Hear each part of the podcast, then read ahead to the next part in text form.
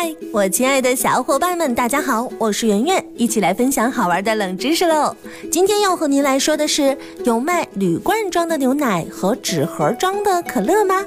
液体商标的包装那可叫做一个千差万别，尤其以饮料来说，那就更不一样了。举例来说。牛奶、果汁等饮料要装在纸盒当中、塑料瓶或者是玻璃瓶当中，而可乐却是装在塑料瓶或者是铝罐当中。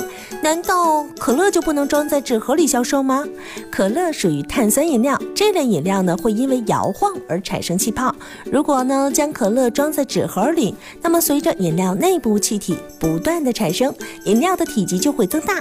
而这纸盒最终呢会被大量产生的气体所挤爆，砰！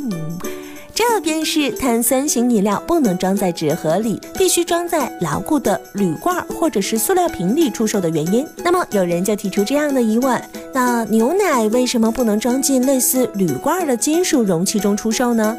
这是因为牛奶的保质期很短，如果用铝罐或者是其他金属容器来装的话，会造成浪费。